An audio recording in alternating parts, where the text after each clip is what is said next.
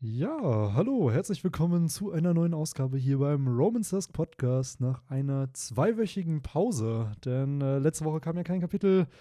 Jetzt sind wir wieder am Start. Hallo Viktor. Hallo Benny.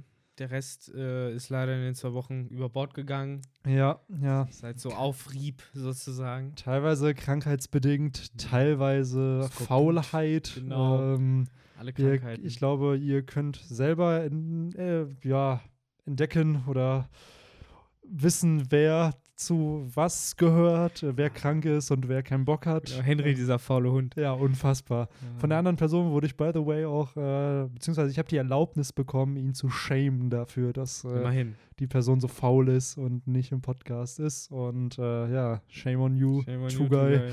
Guy. ist so, Henry liegt wenigstens mit einem Schnupfen im Bett und spielt Jedi Fallen Order, so wie es so. gehört. So, Ja, der war ja heute auch voll am struggeln, weil er noch Angst hatte. Kommt sein Spiel heute Mhm. noch an? Kommt es angekommen? nicht an? Es ist angekommen, Nice. ja. Ja, alle gönnen sich. Und er meinte, das war dann auch so ein Grund. Zum einen, klar, er will uns nicht anstecken, aber zum anderen auch so, ja, ich will auch zocken. Verständlich. Ja, absolut. Ähm, und neben, ja, Star Wars ist ja heute auch Pokémon Schild und Schwert erschienen, Mhm. äh, was ein bisschen hier auch schon angetestet wurde von Victor und mir und äh, ja, gerade eben auch gefühlt eine Stunde über Pokémon und die Shiny Sprites von verschiedenen Viechern diskutiert, was Ja. mich dann wieder so ein bisschen aufgeregt hat, weil wir hatten das Mikrofon nicht an. Man merkt dann leider beim Off-Topic-Talk immer erst ein bisschen zu spät, dass das eigentlich eine Podcast-Folge hätte werden können. Äh, Es tut uns an dieser Stelle auch ein bisschen leid. Ja, der, der Genius spritzt halt aus jeder Pore bei uns, in jeder Sekunde, die wir beisammen sind. Natürlich, absolut. Und, äh, ich habe mir doch schon ja. irgendwie gesagt, wir müssen das wie Gary Vaynerchuk machen. Wir müssen einfach ab dem Punkt, wo wir uns treffen, muss jeder ein Mikrofon einfach schon Ich bei sich sagen, genau, tragen. wir müssen einfach dran gewöhnen, dass zu dem Outfit ein Ansteckmikro Genau, gehört. und dann So, starten wir noch. einfach und dann haben wir an einem Tag drei Podcast-Folgen aufgenommen von dem ganzen Zeug, was wir hier bequatschen. Ne? Das ist Ja. unfassbar. Weil es springt halt echt, man merkt es, glaube ich, im Off-Topic-Talk hier immer bei dem Podcast, aber es ist ja auch so, wenn wir privat was machen, da quatscht man auf einmal über das und keine Ahnung, durch was für Connections kommt man dann zu einer ganz anderen Sache. Und hier auch. Wir haben auf einmal, klar, so ein bisschen über Spiele ge gequatscht und dann auf einmal Pokémon und dann kam man zu diesen Shiny Sprites und hat die analysiert und wie das Design ist und wie man die Colors vielleicht besser hätte äh, ja verteilen können. Und manchen kann man das auf jeden Fall machen, wie beispielsweise bei Kamaups. Ich habe auch sehr oft im Internet tatsächlich auch äh, gelesen, dass Leute ewig für Shiny Kamaups brauchen und ich glaube, das liegt eben daran, dass die meisten das erst übersehen, weil es einfach genauso aussieht. so wie du. So wie ich, genau. Mir ist es nämlich wahrscheinlich auch passiert. Äh, aber ich bleibe dran. Ich will meinen Shiny Come-Up immer noch haben. Äh, und mal sehen. Wünsche mir Glück. Shiny Tilo habe ich schon. Shiny Das ist jetzt was für die nächste Podcast-Folge. Dann fragen wir dich nochmal, ob du es Mhm. gefangen hast und äh, kannst das auch gerne mit der Community teilen. Schreibt doch gerne in die Kommentare, falls ihr Pokémon gespielt habt, was so eure Lieblings-Shiny-Designs sind, aber auch vielleicht die Shinies, die ihr schon mal gefangen habt, weil äh, ist ja auch nicht gang und gäbe. Mittlerweile sicherlich einfacher zu encountern als, sagen wir mal, in den ersten drei Gens.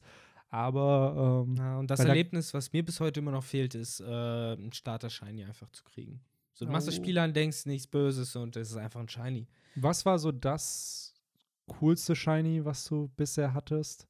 Vielleicht auch so ein seltenes, legendäres oder so, falls du Nee, eins hattest. Tatsächlich war das Coolste, war bei Weiß 2, meinem Playthrough, da war das erste Mal, wo ich äh, in diese Elektrohöhle reinkomme und einfach direkt so ein Shiny Watzapf. Und ich finde auch die Weiterentwicklung, Voltula, dieses Elektrokäfervieh aus der fünften Mhm. Gen, ziemlich cool. Der ist auch echt stark.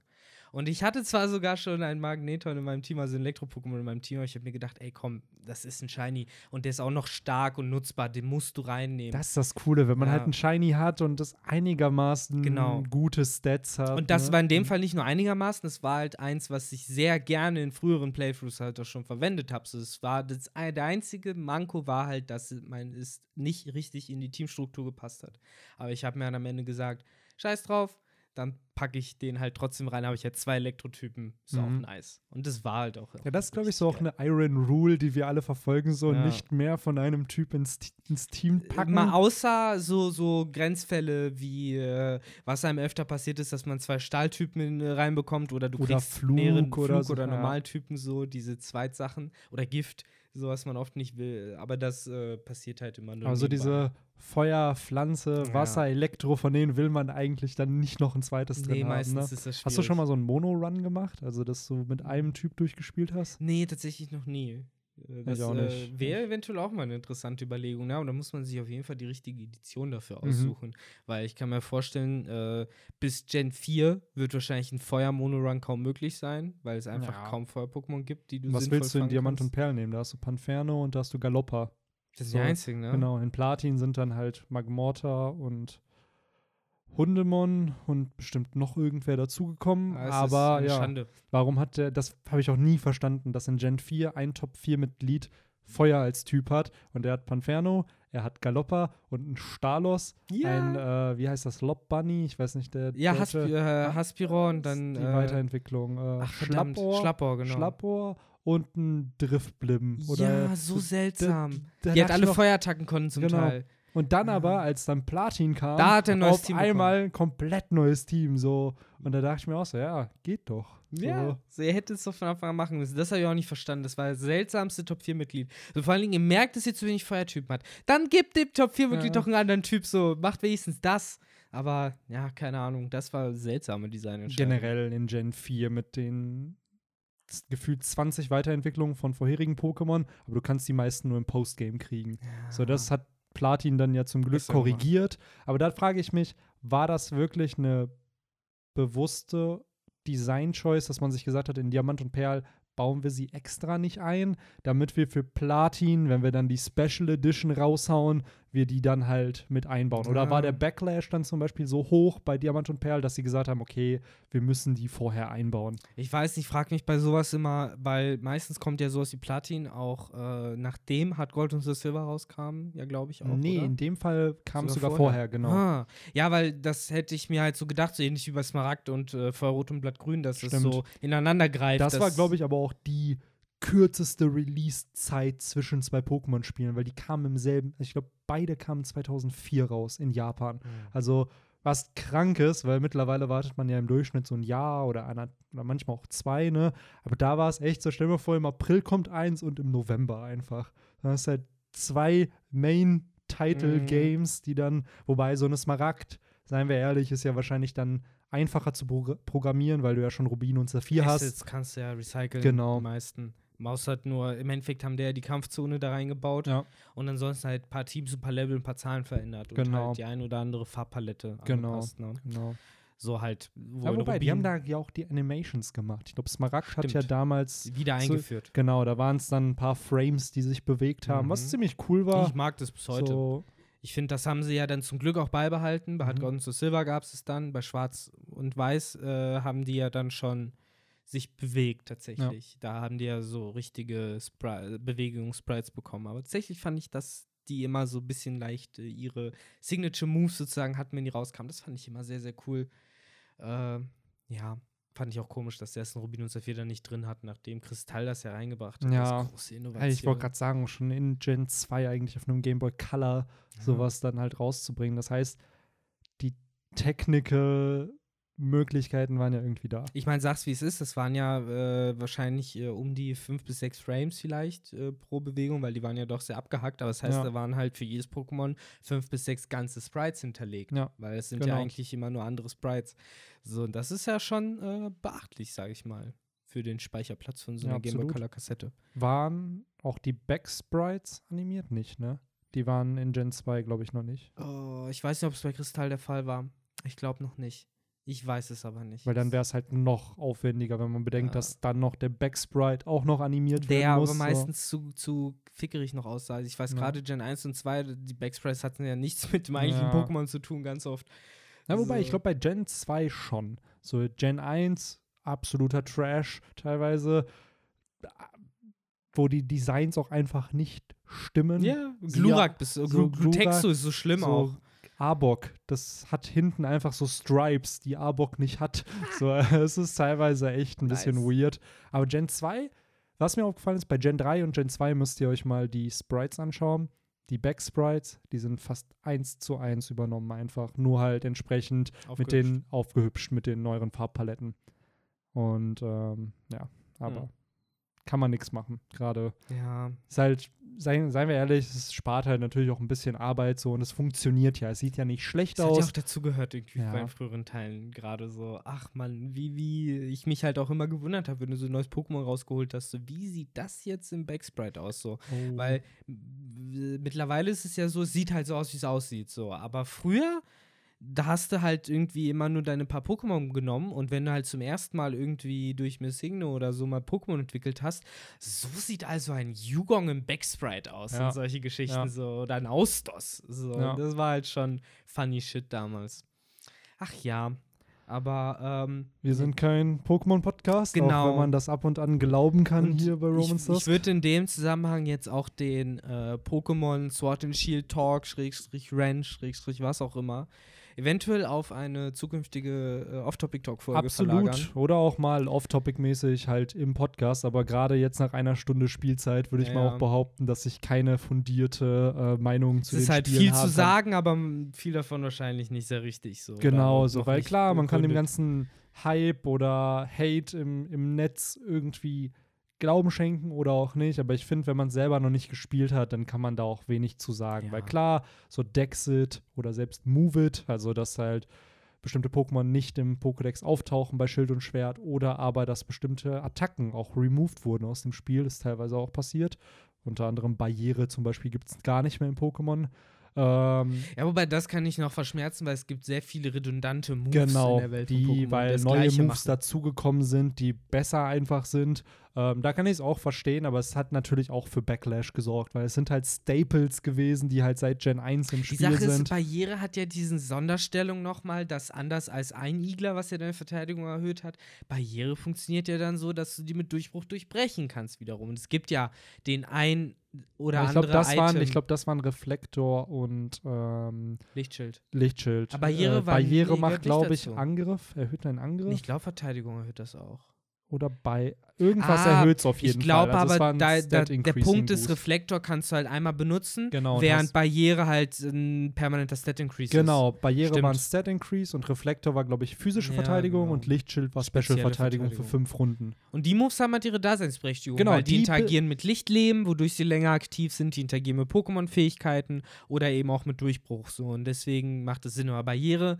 ich Ja, glaub, es ist halt ein. Move von relativ vielen, die halt wirklich removed wurden, wo ich Mhm. dachte, okay, warum sie nicht einfach noch im Game haben, weil klar, man muss das dann programmieren und designen, wie sowas Mhm. halt aussieht. Aber es hat halt zu Pokémon gehört. Ja, aber ich kann aber, stimmt. ich verstehe aber auch völlig dein Argument. Es sind sicherlich redundante Attacken gewesen, wo es heute neuere Attacken gibt, die wahrscheinlich auch noch Schaden machen, plus den Stat Increase oder teilweise, wo du einfach bessere Attacken hast. Ja, wobei, Mhm. das ist auch kein Argument, weil ich meine, es gab ja schon seit Rot und Blau Härtner und ein Igler. Ja, ja, Ich meine, allein die Tatsache, so spricht halt schon. stimmt. So, insofern, keine Ahnung, was wahrscheinlich ist halt das Reasoning genauso wie halt bei den Sprites, die entfernt wurden. Äh, wir wollten weniger Animationen machen, deswegen gibt es halt solche Attacken nicht, weil da musst du auch nur eine Animation programmieren für Barriere. So, und darauf kann ich mir halt vorstellen, haben die eventuell keinen Bock gehabt, weswegen das dann rausgegangen ist. Aber wie gesagt, genug äh, vom Pokémon an äh, dieser Stelle. Lass uns doch äh, so langsam, ich weiß, äh, wobei, ich habe ja auch den Bildschirm hier vor den Augen. Wo steht wie lange? Ja, okay, das- 13 Minuten, das geht. Wir sind noch im Rahmen, Ach, absolut. tatsächlich, ausnahmsweise mal. Aber lass uns doch mal zum Chapter kommen. Mhm, sehr, sehr Ah. gerne. Denn nach zwei Wochen One Piece äh, hat es, äh, kein One Piece, hat es sich erstmal eh gut angefühlt, mal wieder was zu haben. Mhm. Und äh, ich finde, das Chapter, um es mal ein bisschen vorwegzunehmen, hat mich zumindest wieder ganz gut in, in, in den Frame der Dinge sozusagen gebracht. Wo sind wir? Was geht hier?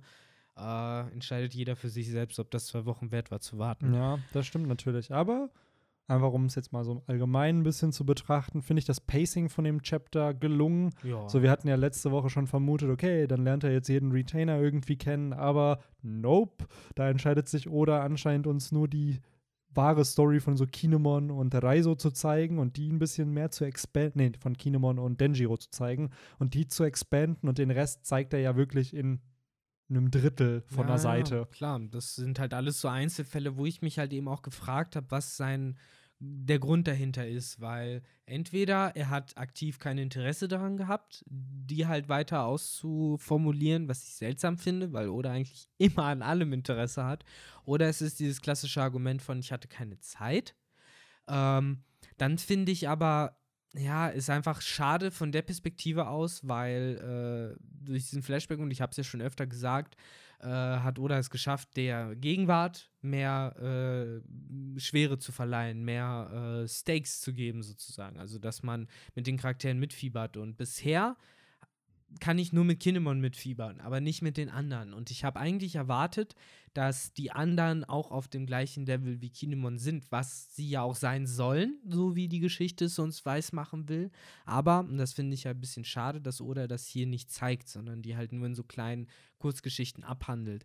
Jetzt gibt es halt zwei Argumente, zwei Lager. Die einen sagen, ist doch gut, dann kommen wir schneller zur Haupthandlung, was ich verstehe und ein Teil von mir denkt auch genauso. Aber der andere Teil denkt halt, hm, für die Complete Story und wenn du halt irgendwie schön in einem oder zwei Manga-Bänden diesen ganzen Flashback drin haben willst, wäre es eigentlich echt cool gewesen, wenn äh, oder das vielleicht mehr wie so eine wirklich Geschichte in einer Geschichte äh, behandelt hätte und sozusagen das, als Oden der Protagonist seines eigenen kleinen Mangas ja, in einem genau. Manga eigentlich. Weil, weil ich finde, ja. genau diese Szenen zeigen halt, dass es ein Flashback ist, dass hier nur Absolut. begrenzt Allein wenn du Zeit bedenkst, ist. Wie viel Build-up dieser Flashback halt hat. Ich würde mal behaupten, das ist mehr Build-up als jeder andere Flashback, weil diese ganzen Charaktere, die wir hier ja innerhalb von so einer halben Seite, ein Drittel Seite abhandeln, sind ja Charaktere, die schon exzessiv viele Kapitel bekommen haben, damit wir wissen, wer das ist, was Mhm. die können.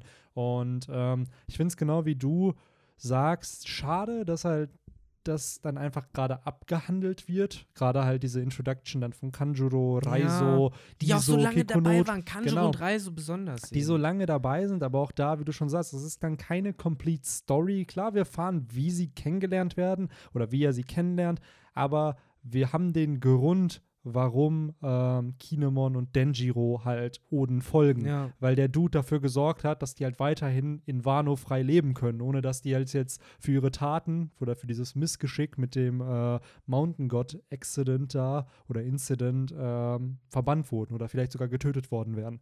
Und hier bei den anderen ist es halt so, ja, okay, hier Kanjuro, der hat Haare geklaut und äh, um sich Pinsel zu basteln. Dann hast du Raizo, der bei den Uniwabanshu früher war, was ziemlich cool ist, so als kleiner Fun-Fact, dass der halt anscheinend äh, auch äh, für Sukiyaki bei diesen Uniwabanshu war. Aber auch, was mich ein bisschen gestört hat, ist, dass das, worauf ich mich in diesem Flashback sehr gefreut habe, und zwar den Kampf zwischen Ashura Doji und dem Motherfucking Oden, der ja wirklich auch einer der wenigen Charaktere zu sein scheint, der ihm Schaden angerichtet hat, so wie es hier aussieht, dass der geoff-panelt wird und man einfach nur einen Ashura Doji sieht, der besiegt ist. Wo ich mir aber auch da wieder denken kann, dass Oda das extra macht, damit wir nicht sehen, wie stark Ashura Doji wirklich ist, wenn es dann zu dem eigentlichen Krieg kommt und Ashura Doji dann vielleicht sogar einen Jack oder so fertig macht, dass man dann sieht, ey, ich bin halt der Mann, der es mit Oden aufnehmen konnte und äh, nur weil jetzt 20 Jahre vergangen sind, heißt das nicht, dass ich schwächer geworden bin. Also dass Oda uns die Kampfkraft von Ashura Doji halt äh, noch nicht präsentieren möchte, weil am Ende es die Kampfkraft von Oden auf ein ganz neues Level packen soll. Weil wenn jetzt ein Ashura Doji irgendeinen Kommandanten von einem Kaido besiegt, ja gut, Alter, was kann dann halt Oden? Wir wissen, er hat es mit Kaido aufgenommen, aber es gibt dem ja dann noch mal mehr. Legitimacy. Genau. Ja, Legitimität. Ich weiß, Okay. was du meinst. Und äh, ja, um äh, auf die anderen Charaktere nochmal kurz zurückzukommen. Äh, ich sehe das halt eben, so wie du gesagt hast. Äh, es ist schade, dass man von denen halt nur so One-Liner im Endeffekt als Backstory bekommt.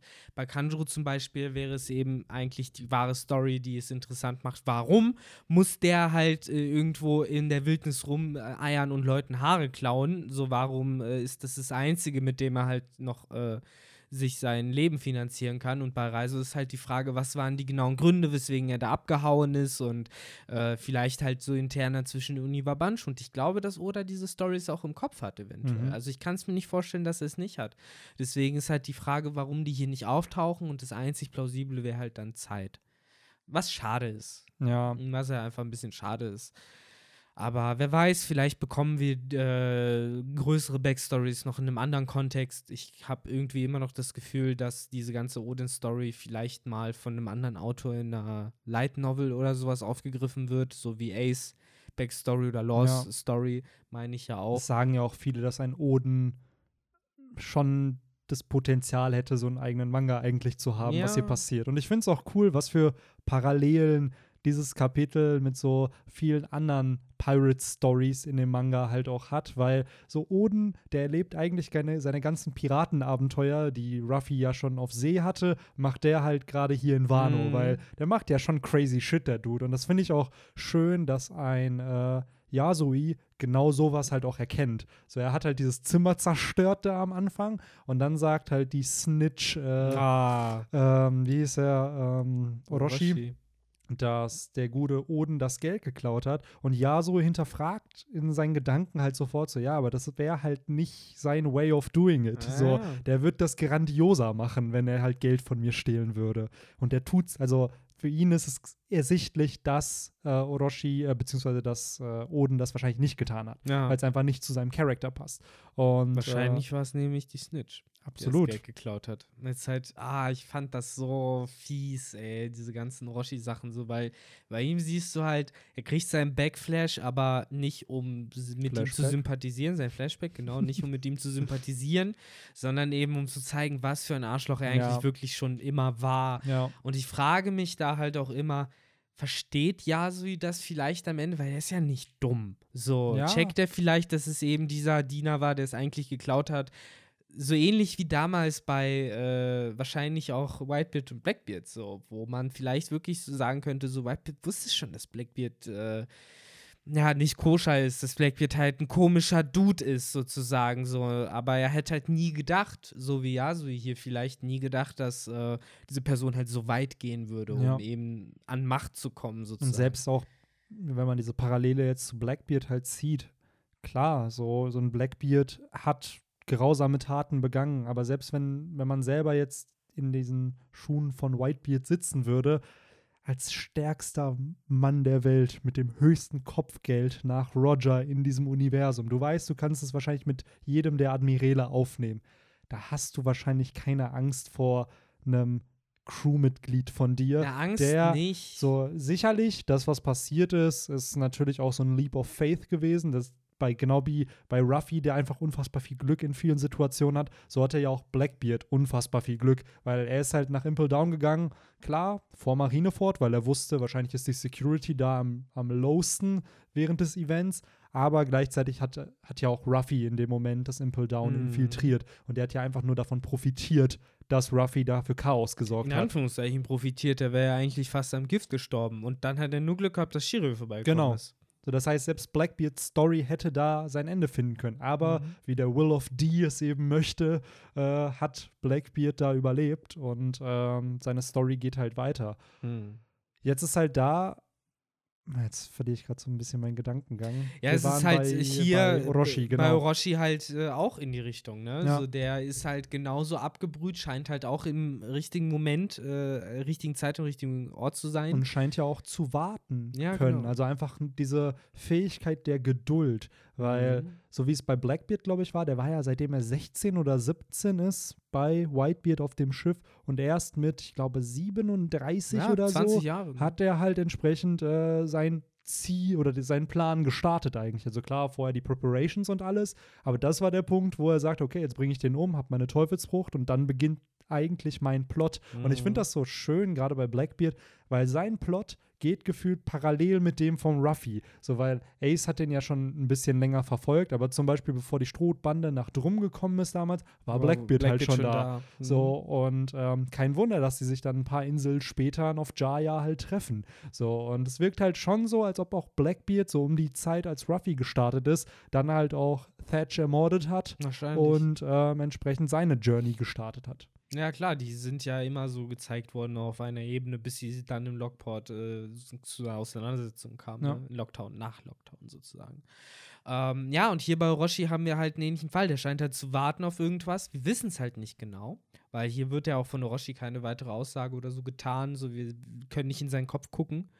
äh, wo halt eben die Frage ist, äh, hat er diesen großen Plan jetzt schon, sieht er sich jetzt schon eben auf dem Thron äh, mhm. oder, ähm, sage ich mal, weiß er noch gar nicht, äh, was sein Schicksal für ihn bereithält. Und äh, die viel größere Frage ist halt auch noch, glaubst du, dass er noch irgendwie innerhalb dieses Flashbacks an seine Teufelsfrucht kommen wird, dass die halt in gewisser Weise eine Rolle in seiner Geschichte spielt oder wird das sowas sein wie, wir sehen zwar, wie Roshi zum, an die Macht kommt und wie er zum Shogun wird und so, aber die Teufelsfrucht hat er dann halt irgendwann im Laufe der Zeit bekommen. Ich glaube schon, halt dass okay. die ein zentraler Plotpunkt sein schon, wird in ne? dem Flashback, weil klar, oder wiederholt sich natürlich öfter mal, aber wir wissen, in Doflamingos Flashback war die Ito-Itonomie mhm. Oder bei Law im Flashback die OP-Openomie. Also Teufelsfrüchte haben schon öfter mal eine wichtige Rolle gespielt für den Plot, auch gerade hier von die Yummy-Yummy-Nomie von Blackbeard, die ja eigentlich seinen Plot gestartet hat, dadurch, das dass er sie ja erhalten hat. Du hast jetzt mehr oder weniger auch alle bis auf die Gomu Gomu noch aufgezählt, äh, die halt sozusagen zentral waren. Wenn du jetzt die CP9-Früchte absiehst, waren noch mit ja. die einzigen, die wir gesehen haben. Aber davon waren ja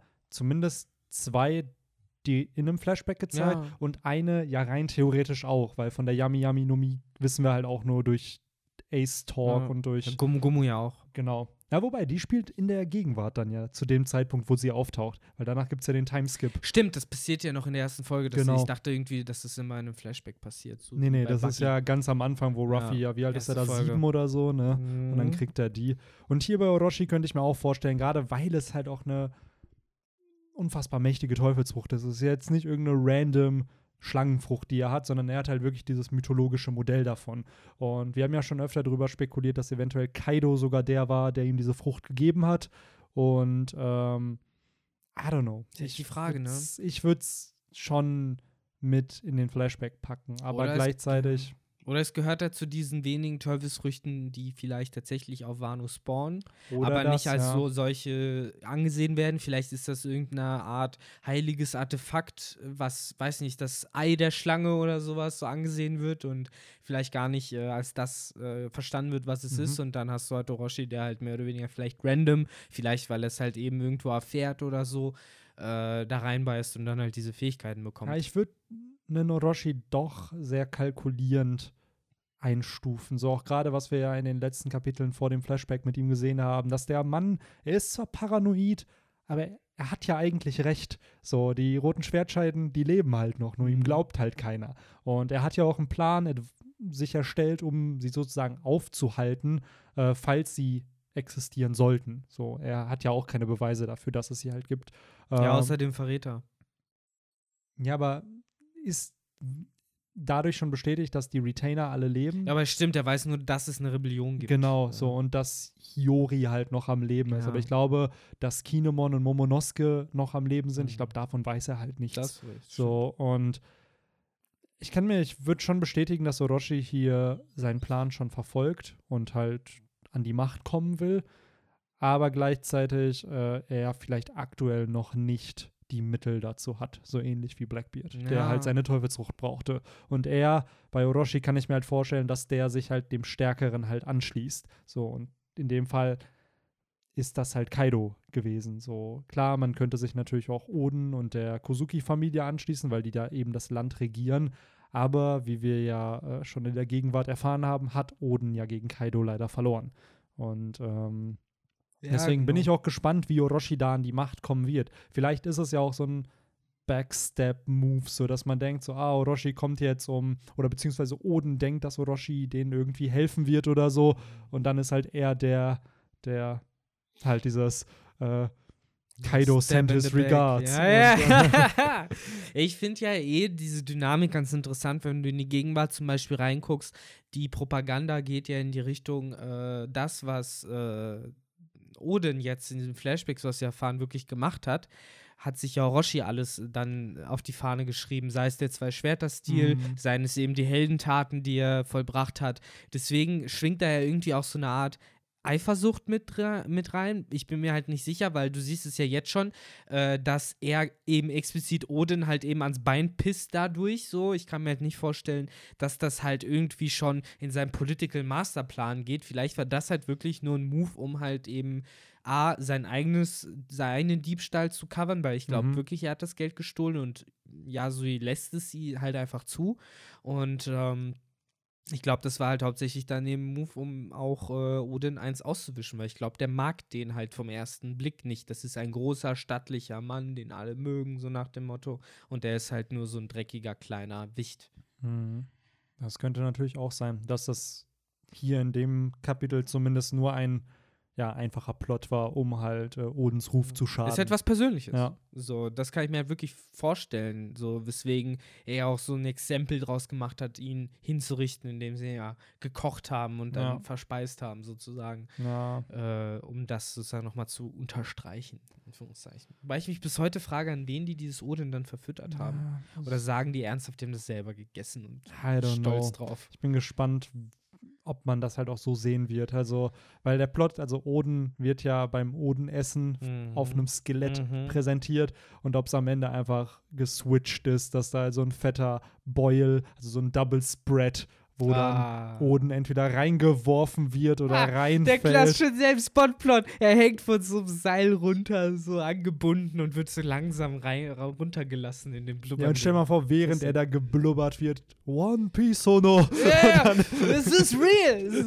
So, so, is real. Ja, ich würde mal behaupten, dass der Tod von Oden neben so dem von Roger und Whitebeard schon für den Plot auch mit einer der wichtigsten ist, weil das, was gerade ja in, in Wano passiert, passiert ja nur, weil Oden gestorben ist. So, weil der Mann umgebracht wurde von Kaido Wie und eben von Orochi. Spiel Ruffy und Co. gehabt hätten, dann das One Piece zu kommen, wenn es Wano noch gegeben hätte und die einfach hingekommen wären, ja, wir sind nett, ja, ihr seid Ja, nett, klar. so, wir verstehen uns Ey, du hast. Rogers Hut, Ja. ey, voll geil. ich zeig euch mal hier die Pornoglyphe, die Ja. wir hier versteckt Ach, haben. by the way, die letzten zwei Easy. braucht ihr gar nicht mehr. Die habe ich wir hier. rocken hier. das schon. Ich war da eh. Willst du? Ich bring dich hin. Ja, genau. So. Ich will eh noch mal aufs Meer fahren, heißt es dann. Ach, es wäre so schön gewesen, aber Ja, tragischerweise äh, wird es Odin wahrscheinlich erwischt haben am Ende Mhm. dieses Arcs. Noch wissen Leider. wir nichts.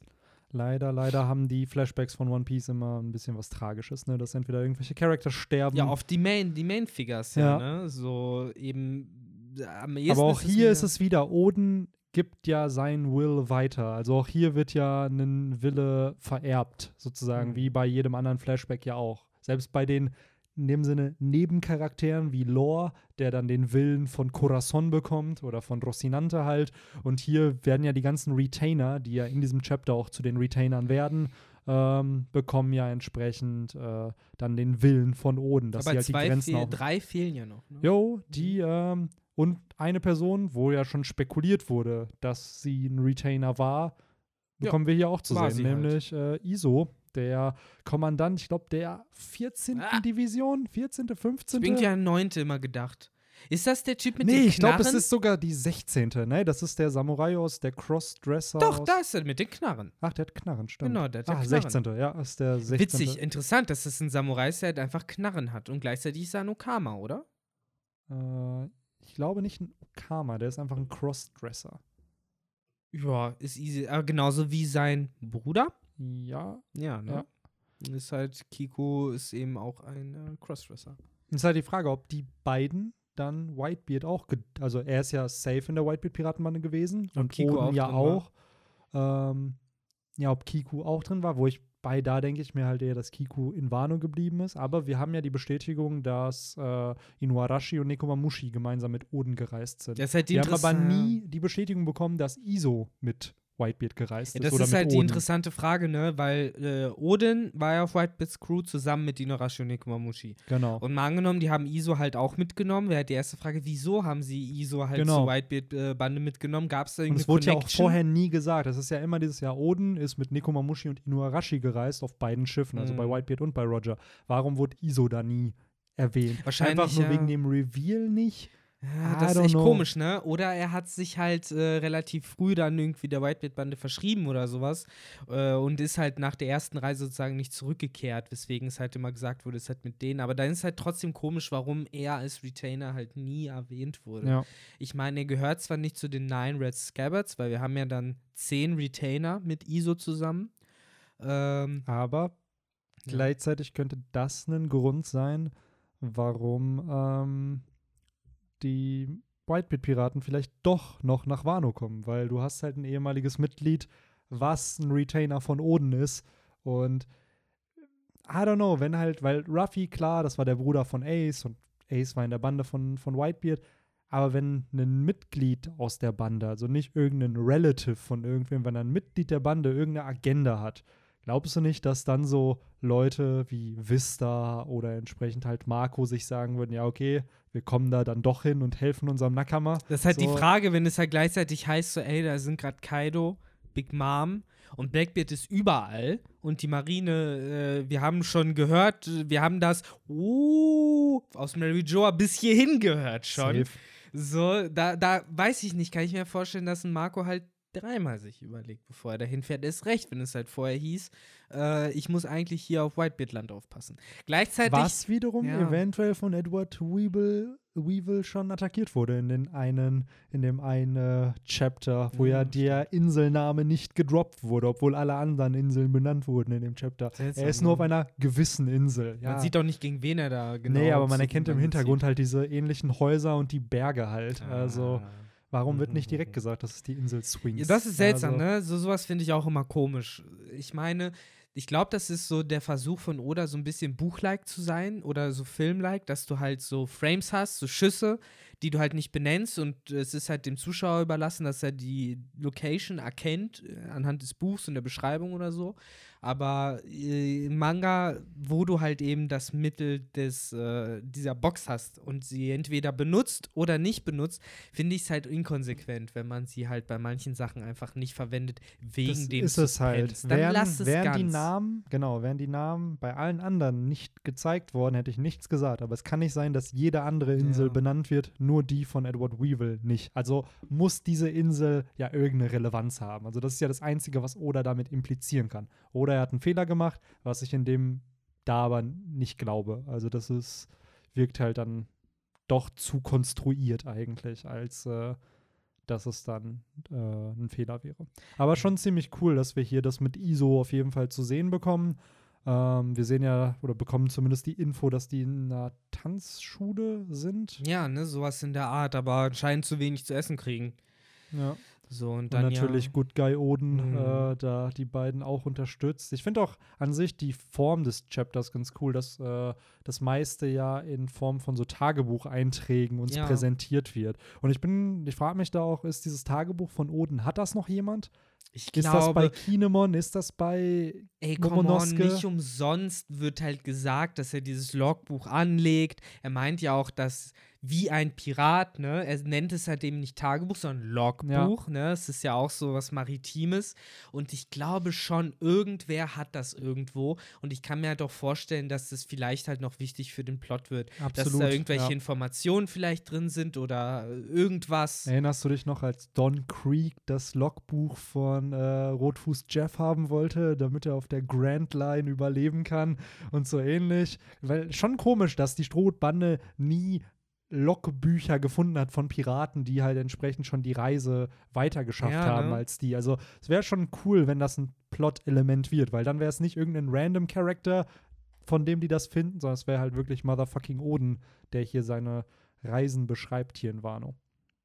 Äh, Aber halt auch, wie du schon sagst, es ist ein Logbuch, also als ob er ein Pirat schon wäre. Genau. Und, Und wie du halt eben gemeint hast, eben, dass er sozusagen seine Crew zusammensucht, Ja. dass er halt so große Dinge macht, die Zivilisten verstehen das nicht und denken, er wäre gefährlich und äh, ja, er geht halt los und macht halt sozusagen die, ja, fast schon ein bisschen wie im Gefängnis, ne? So den größten und hässlichsten sucht er sich raus und den verhaut er erstmal ordentlich so. aber ich finde das auch so witzig, nachdem die dann schon so eine kleine Gruppe sind, ne, die haben sich dann ja auch schon Essen gemacht. Ist das Oden, was sie sich da machen? Immer. Auf der, ja. Und dann, ey, wo ist denn Oden eigentlich? Und dann, oh nein, das Tor ist schon zerstört worden. Und natürlich, und das hat mich sehr sehr an Zorro erinnert, der gegen die Barockfirma da kämpft. Ja, so, er steht da einfach, genau, er stolpert einfach rein, denkt sich so, ja, cool, äh, wer ist der Stärkste von euch? Und dann legt er einfach nur los. Ich bleib dabei bis heute, äh, dadurch, dass äh, Schwertkampf immer gehypt wird, aber wir wenig Schwertkämpfer gesehen haben.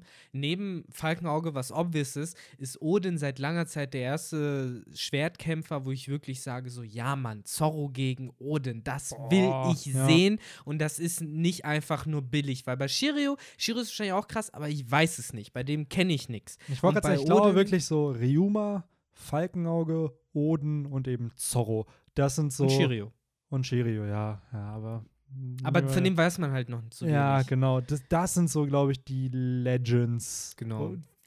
Von denen dann halt immer gesprochen wird. Wobei ist halt auch da wieder die Frage, das habe ich ja öfter gesagt, so das Stärkelevel von vor, sagen wir mal, 30, 40 Jahren in der Handlung, wie kann man das mit dem Stärkelevel von heute vergleichen? Weil wie im Sport, keine Ahnung, sind halt Sportler, würde ich mal behaupten, die heute irgendwie Profifußball spielen, in einer deutlich besseren Condition als Leute von vor 30, 40 Jahren, einfach weil sich die Trainingsmethoden verbessert haben. So, ist halt die Frage, ist so ein Schwertkämpfer wie Ryuma, der vor, keine Ahnung, wie vielen Jahren gelebt haben, vor hunderten von Jahren, kann man den mit einem Zorro gleichsetzen, der halt Ja. heute anders trainiert und Ah. vielleicht andere Gegner hatte. Also das, was früher der Sword God-Titel war, ist Zorro schon jetzt so stark wie damals der Sword God?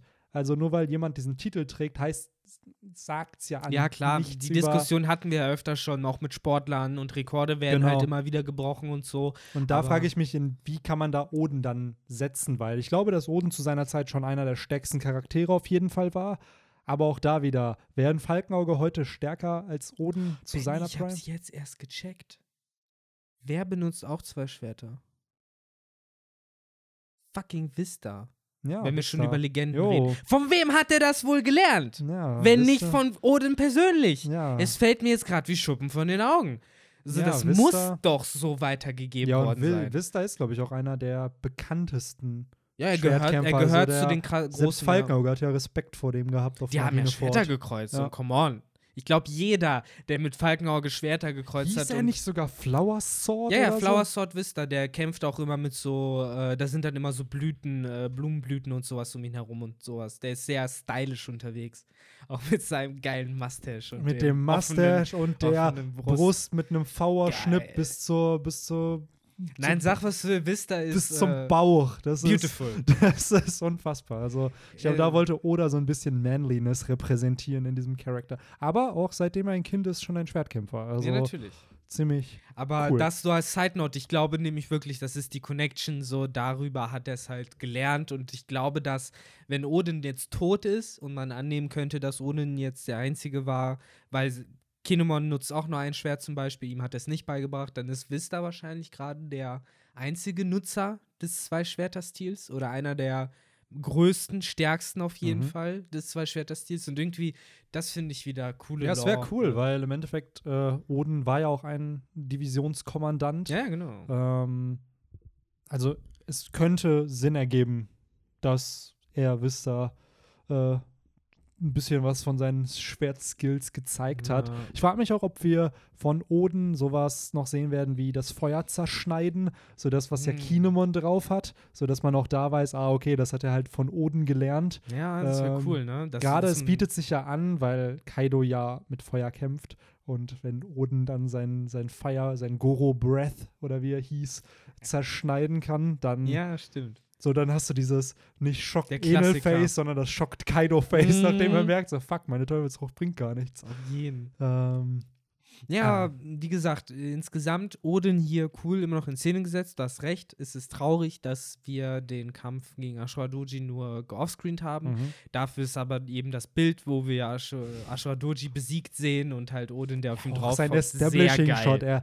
er, er trinkt anscheinend das Blut von so einer Schlange. Ja, easy. Ja, also einfach mal ein bisschen, ein bisschen in seinen Sake kippen. Bestimmt So. gibt es da irgendeine Geschichte, warum man Schlangenblut irgendwie trinkt, weil es einen stärker macht oder so. Aber gleichzeitig natürlich auch interessant, Asura Doji, der halt schon immer Schlangen anscheinend gerne geköpft hat. Äh, vielleicht köpft er sie ja in Zukunft achtmal hintereinander. Wer weiß, wer weiß. Ähm, ja, aber der Shot halt wirklich sehr geil, so wie äh, Odin da halt auf ihm drauf hockt, so auch total, wie du sagst, vernichtet. So, man sieht halt auf jeden Fall ein, eine Wunde so auf, Mhm. der, auf seiner ganzen rechten Seite sozusagen. Äh, das war, glaube ich, so der härteste Kampf, den er bisher hat, der Ja. ihn halt eben dann auch motiviert hat. So, Ja. ey, ohne Scheiß, ich werde diese ganzen Assis jetzt äh, mal resozialisieren, sozusagen. Aber auch, er will nicht der König der Piraten werden, er will der King of these Scumbags Ja, ja, werden. genau. Also es ist schon, auch hier wieder, das sind einfach Parallelen Scumbag no Oni. Ah, ähm, auch hier finde ich es dann schön, so auf der nächsten Seite, wo dann ein Sukiyaki und der, ja, der Dude, der Sukiyaki informiert, ähm, beide geschockt sind, dass Oden halt äh, es hingekriegt hat, diese Leute aus Kuri im Endeffekt halt, äh, ja, anscheinend so ein paar Manieren beizubringen und da halt teil, ja, schon so ein Schloss zu bauen. Das Oden Castle oder das Castle aus, auf Kuri ist ja da schon zu sehen. Und ich glaube, vorher in den Paneelen ist das nicht zu sehen. Also es gibt das halt noch nicht. Mhm. Das heißt, das ist einfach innerhalb von einem Jahr mal kurz erbaut worden. Da haben wir auch drüber gequatscht mit Dressrosa, was ja völlig zerstört ist, aber in Manga und Anime-Logik das wahrscheinlich in ein paar Tagen alles wieder aufgebaut Stichwort wird. Dressrosa, Benny. Äh, lass uns doch einmal kurz, äh, weil ich weiß, es gibt bestimmt so eine Person, die da jetzt wütend vor, vor ihrem Abspielgerät sitzt und sich denkt, was zur gottverdammten Hölle, wie könnt ihr bei Minute 45 immer noch nicht über die Coverstory geredet haben? Was für eine Ordnung ist das denn? Und zu dieser Unfassbar. Person sage ich, I got your back, wir machen das, wir holen das jetzt nach. Tja, wenn wir ähm, dich nicht hätten, Victor, unfassbar. Ich hätte es jetzt vergessen. Und dann hätten wir diese ganz tolle Cover-Story oder das Ja. Panel von dieser Cover-Story. Und wahrscheinlich ein gesehen. Shitstorm. Unfassbar. ganz Deutschland. Definitiv. Alle hätten uns boykottiert, ey. Alle, So, ProSieben Max wäre das wäre untergegangen. das wär der Cover-Story-Gate, wäre das Ja, dann. ja. So. Ja, ja, komplett. Und irgendwann würde es nämlich auch in äh, rassistische, Ori ach, keine Ahnung. Nee, gehen wir nicht in die Richtung von Gates, äh, die irgendwo passiert sind, ähm, weil wir haben hier sozusagen äh, das Kiss-Gate, äh, Ja, oh. um es mal so zu formulieren. Das ist aber nicht Lola, oder? Wer hätte es gedacht, das ist doch eine falsche Fährte, wie es oft in so Hm. Cover-Stories ja ist. Das ist mh, das Girl, Stimmt. das die. äh, irgendwas mit Senior Pink, irgendwie Frankie hatte irgendwas mit der zu tun. Ich glaube, Frankie hat die geküsst und daraufhin ja. stand die auf Frankie. Aber ich glaube, die Ja. hat, glaube ich, die Fabrik verteidigt. Ja, ja, mit den, die gab's. Äh, mit den, Mhm. deswegen auch das Smile-T-Shirt, ne? Ja. Ja, die gab's da, die, die gehört zur Don Quixote-Familie, da bin ich mir auch ziemlich sicher. ja. Das siehst du, glaube ich, auch nicht zuletzt an dem äh, Augending, weil ich glaube, Mm, die Low-Leute Dieses- hatten halt alle. schöne Bandana auf Genau. dem Kopf. Ja, nicht nur diese Zorro-Maske im Endeffekt, Ja. ne, die, die glaube ich, auch die Low-Leute da halt auch hatten. So Ja, ein bisschen auf- wie bei den Foxy-Piraten. Die hat auf jeden Fall einen interessanten Finisher-Move, den sie hier Jo. einsetzt. Ne? Ähm, Und sogar der gute, äh, wie heißt der denn nochmal? Der, der gute Vito, der äh, panisch äh, Ja. davonläuft. okay, Sehr schöner das ist Shot nicht von ihm. Lola, lasst uns wieder abhauen. Ja, übrigens finde ich das ganz schön immer noch. Das Beste an der Cover Story ist, dass diese scary Charaktere, die wir halt irgendwie in Bear's Crew äh, gekriegt haben, die halt einfach auch aussahen wie Villains, halt hier irgendwie nochmal so eine zusätzliche Dimension bekommen. Absolut. Einfach nur dadurch, dass wir sie halt in solchen eher komödiantischen Szenarien sehen und halt Das ist, merken, glaube ich, auch ja, der mit einfachste Weg, einem Genau. Charakter mehr Tiefe wenn zu man geben. sieht, dass er Spaß versteht, Ja. anstatt sie alle mit einem bierernsten Gesicht Ja. zu zerreißen. ich sage immer nur Ja. Suko aus, äh, ja, genau. der hat bis Staffel 3 äh, versteht der kaum Jokes oder so und ab dem Punkt, wo sein Turning Point kommt und auf einmal ist es auch ein humorvoller Charakter und das hat ihm einfach so viel mehr Tiefe und Empathie gegeben, Ja. so einfach nur dadurch, dass er über sich selber lachen kann und über andere und über die ganzen Ereignisse, die vorher passiert sind. Das also, obwohl die halt auch teilweise sehr grausam waren. Ja, ja, ja, ja, ja, das ist aber, äh, wir und lernen. ähnlich hier auch. Also Vito, ist, ich würde mal behaupten, das ist ein Mörder auch. So, und der einfach nur dadurch, dass er seine Das Kapuze darunter. auch, Ja, natürlich, natürlich. ne, um das einzuwerfen. Absolut, aber das Ja. meine ich halt. Also trotzdem Ja, hat man ja. Sympathie für diesen Charakter, einfach nur dadurch, dass er jetzt halt keinen Bock hat, Mhm. mit dieser Ische hier äh, rumzumachen. Ja, ja, genau, dann will noch gepackt zu werden. Ja. So, aber da frage ich mich jetzt, es sind aber dann Marinesoldaten doch da, die Jo, von ihr ausgesaugt schon. werden. Ja, Ja. die Marine hat ihre Präsenz halt gehalten, was ich auch sinnvoll finde, da Dressrosa eben.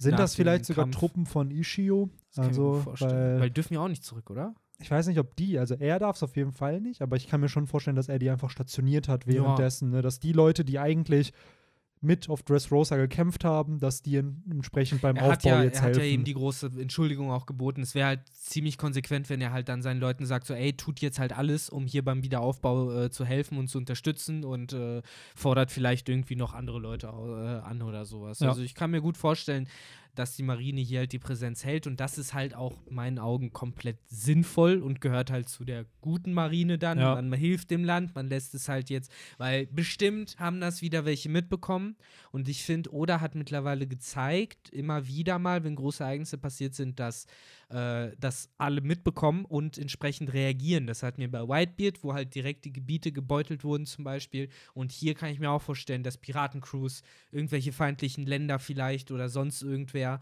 gecheckt hat, so hey, Dressrosa ist gerade schwach, da ist gerade alles äh, down und wenn die Marine nicht da wäre, dann äh, würden die halt preisgegeben werden. Absolut. Ich das ist mein, halt ja. was, was Oda überragen kann. Ne? Das Worldbuilding in One Piece ist ja Genau. mit die größte Stärke, die Oda einfach Weil hat. mittlerweile ist eben diese Gefahr real. So, man hat es schon oft genug gesehen. Das passiert mit einem Land, was geschwächt ist. Und entsprechend finde ich es hier von Oda cool, dass er so ein bisschen auch zeigt, so, hey, Dressrosa ist eben in einer anderen Situation so gerade. So, die äh, gehen damit auf ihre Weise halt um und es hat deswegen halt eben eine andere Story als beispielsweise die Gebiete, die von Brownbeard angegriffen wurden damals. Ja. Äh, ja, und ansonsten, wie du halt sagst, wahrscheinlich eine falsche Fährte. Jetzt ist halt die Frage, wo ist Lola dann? Mhm. Wo Vielleicht- ist sie vielleicht doch noch auf Dressrosa oder nicht? Und ja, mal gucken, wie es dann weitergeht, weil auf mich wirkt es jetzt so, als ob der Plot hier in Dressrosa auch weitergehen wird. Als ob ja, ne? wir jetzt nicht einfach eine neue Insel bereisen, so jetzt auf die Fischmenscheninsel gehen oder keine Ahnung, auf, nach Pankasat macht ja gar keinen Sinn. So, deswegen kann sein, dass die ja doch hier irgendwo noch in der Nähe ist. Weil auch der eine Dude ja meinte, ey, die ist, äh, die war vor ein paar Wochen hier, so oder vor kurzer Zeit entsprechend. Ja.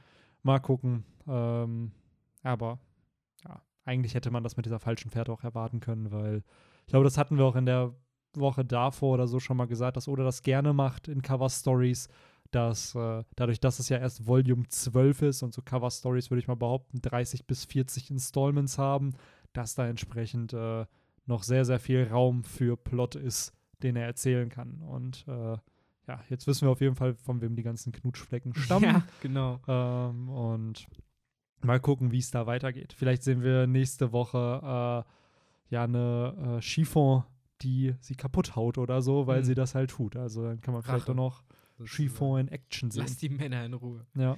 Ah, schön.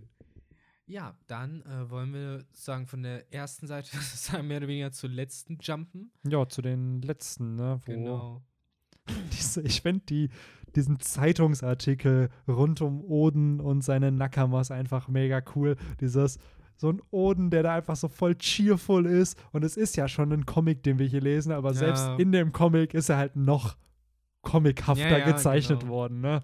Und simpler. auch da wieder schön die beiden Monde auf, Mhm. äh, Das auf Zeichen von genau. Odin, genau. Übrigens finde ich schön, dass auch der Fuchs am Start ist, den wir aus äh, Ringo äh, kennen. mhm. Mit seinem Besitzer tatsächlich. noch. Jo, der, der, dessen Face wir hier nicht sehen, ne? der Also- Daimyo, der aber, der, so wie ich es verstanden habe, der Daimyo von Ringo ist. Genau, und der Bruder von Yasui. Und der Bruder von Yasui. Genau, deswegen siehst du die halt auch beide nebeneinander, ne? Stimmt, stimmt, genau. Der eine ist der Herrscher von Hakumai. Genau. Das ist nämlich äh, Das war ja auch Yasui. deren Einfluss sozusagen. Die haben halt einen großen Teil von Wano, ja, hat ja große diese, Familie, ne? hat die Shimotsuki-Familie halt gehabt. Ne? Stimmt, aber das sind die Guten. Ja. so insofern alles Deswegen chillig. ist halt die Frage, was ist mit dem passiert, ne? Weil ne? er ist halt tot, das wissen wir, aber er- vielleicht stirbt er halt in diesem Flashback noch. Also, dass wir Mhm. zumindest da ein bisschen ja, Backstory vielleicht bekommen. wird das eben Yasui daneben dazu treiben, in die Rolle zu schlüpfen, in die er dann Ja, schlussendlich kennengelernt haben. Warum wird das Face nicht revealed? Anscheinend ist es ja Ja. doch noch ein wichtiger Charakter, weil sonst hätte Oda den gezeigt. Weil eigentlich ja. kennen wir mittlerweile fast alle Charakter, die in Wano auftauchen werden. So selbst Denjiro haben wir zumindest jetzt in dem Flashback mal gesehen. Koshiro also, fehlt noch. Ja, das ist es. Vielleicht, ja, ja, das, äh, So wie der halt früher aussah oder wer der vielleicht noch ist Ja. oder was für eine Rolle der eventuell spielt. Ne? Tja. Ansonsten hast du halt recht, haben wir mittlerweile viel von den äh, Mysteries aufgeklärt oder wie, wer, wann dazugekommen Ja. ist sozusagen.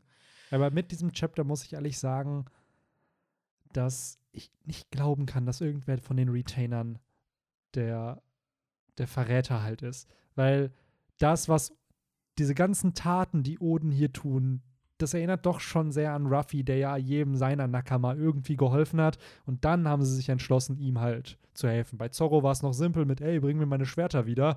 So, und bei Nami wiederum mega komplex, dass er einfach zu, nach, zum Along Park fährt und Along verprügelt. Einfach nur, weil er wusste, okay, Nami ist da, dann kriegt er mit, okay, Nami heult wegen dem und dann zerstört er einfach mal den ganzen Along Park. Und das, Und- diesen Vorgang hast du gerade als komplex bezeichnet.